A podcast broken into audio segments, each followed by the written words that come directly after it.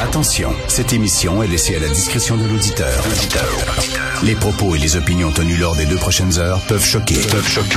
Oreilles sensibles s'abstenir. Richard Martineau. Martino. Un animateur pas comme les autres. Richard Martineau. Cube Radio. Bonjour, bon lundi. Soyez très prudents sur la route si vous prenez votre auto tantôt pour vous rendre au travail. C'est très glissant. Euh, 6 décembre, hein, il faut se souvenir absolument. Euh, moi, j'ai toujours en tête la fameuse tune de Don Henley, The End of the Innocence, qui est une tellement de belle chanson. Lorsque je pense au 6 décembre 89, on se croyait à l'abri des tueries de masse. On croyait que c'était des choses qui n'arrivaient qu'aux États-Unis, le pays des crackpots et des extrêmes et tout ça. Non, ça se passe ici. C'était la première grande tuerie de masse. Il y a eu après ça Dawson, il y a eu Concordia avec Valérie Fabricant.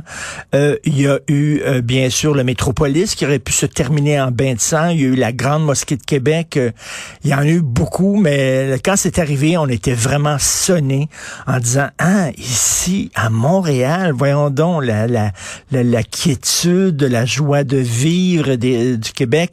Ben regardez aujourd'hui euh, 18 féminicides c'est un polytechnique plus quatre femmes, euh, euh, la culture du gun qui est en train de s'établir et de prendre racine. Et euh, moi, il est en train d'arriver quelque chose qui m'inquiète énormément, c'est qu'on s'habitue à la violence à Montréal. On s'habitue, on vit avec. On n'est même plus surpris euh, lorsqu'il y a des fusillades et ça ne fait même plus la première page des journaux. Euh, c'est rendu quasiment comme certaines villes américaines où ça fait partie de notre tissu urbain et ce n'est pas normal cette criminalité-là. Euh, donc, euh, le 6 décembre, c'est toutes ces questions-là qu'il faut se poser euh, sur nos relations face aux femmes, la violence et tout ça. Euh, je me souviens lorsque euh, Nicolas Sarkozy était euh, président de la République, il aimait beaucoup courir. Hein? donc, il aimait beaucoup faire du jogging. Il était venu à Montréal d'ailleurs, il avait fait du jogging sur la rue Sherbrooke. Et je me souviens, j'ai un ami qui l'avait croisé, puis s'était fait photographier avec lui un selfie avec Sarko qui faisait son jogging.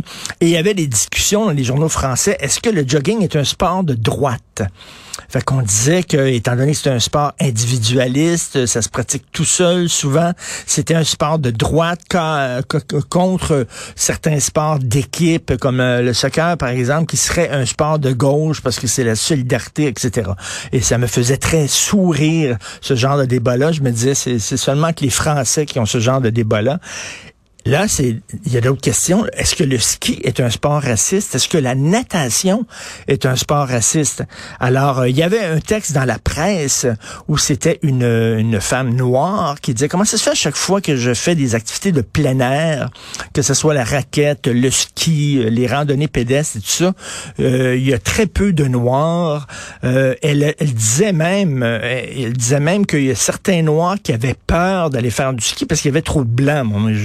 Capoté lorsque je lisais ça. Je me disais, c'est vraiment n'importe quoi. Donc, et là, il y avait une spécialiste qui est interviewée dans le texte de la presse. Elle a dit, peut-être c'est la terminologie qu'on utilise.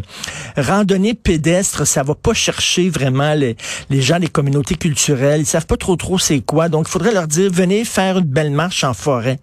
Et quelle condescendance et quel mépris. C'est comme si, c'est comme si les Noirs, les Haïtiens qui tiennent tellement à leur culture, à leur langue, qui ont des écrivains formidables, ils comprenaient pas c'était quoi la randonnée pédestre? Il faudrait leur dire, venez, on va aller faire une petite marche en forêt. Je trouve ça tellement méprisant et à la limite raciste carrément.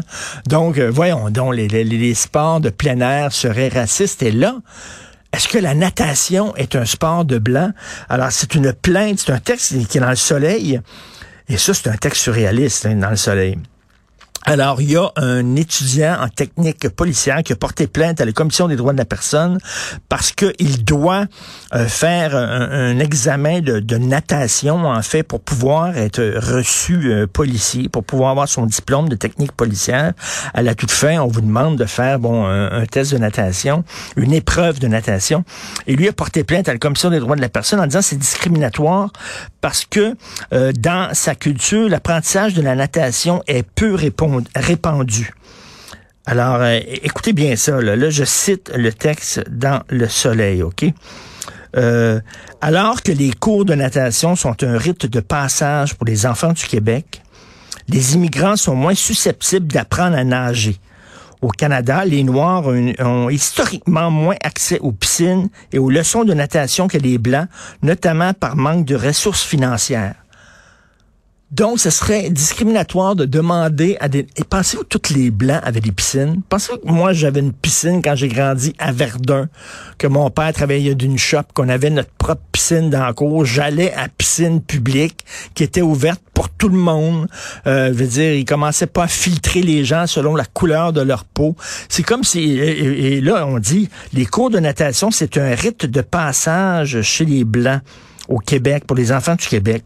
Non, non, pas de cours de natation. C'est quoi ces affaires-là de voir la race partout? À la limite, je pourrais dire, tiens, les examens de lecture en français, c'est discriminatoire contre les pauvres. Parce que moi, j'ai j'ai grandi dans un milieu très modeste. Il n'y avait pas de livres, il n'y avait pas beaucoup de livres. Euh, il y avait le journal qui rentrait, mais euh, alors que les riches, ben, ont des bibliothèques garnies. Euh, ils grandissent dans une certaine culture où on parle de littérature en mangeant autour de la table.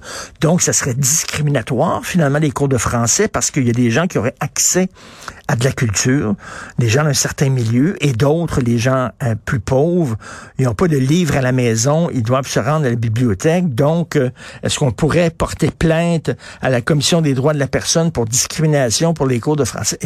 On pousse ça jusqu'où, là?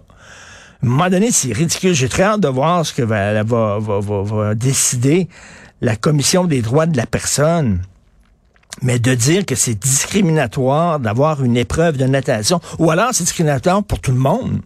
Peut-être, est-ce qu'on peut se poser la question, est-ce qu'un futur policier vraiment euh, est obligé de savoir euh, nager euh, comme, un, champion? Est-ce que c'est si important que ça dans la vie d'un policier? OK, bon, ben alors qu'on enlève l'épreuve de natation pour tout le monde, mais qu'on dise pas on va l'enlever pour les Noirs, étant donné que les Noirs, ben, ils n'ont pas de piscine, alors que les Blancs ont tous une piscine, c'est complètement... on est rendu avec un mouvement antiraciste qui est obsédé par la race et qui voit la race partout. Tu peux dire n'importe quoi. Là. Tu sors, ouais, je sais pas, l'eau. Tiens, ah, l'eau, ça va être euh, raciste parce que c'est pas dans la culture euh, des Noirs de boire de l'eau, c'est dans la culture des Blancs. Non, mais ils vont, ils vont sortir à un moment donné. Là, toute idée qui est bonne, poussée à son extrême limite, devient ridicule. Alors, c'est louable de lutter contre le racisme. Ben oui, c'est sûr qu'on est pour ça. Mais à un moment donné, de voir de la race partout, ça devient une forme d'obsession puis de maladie mentale.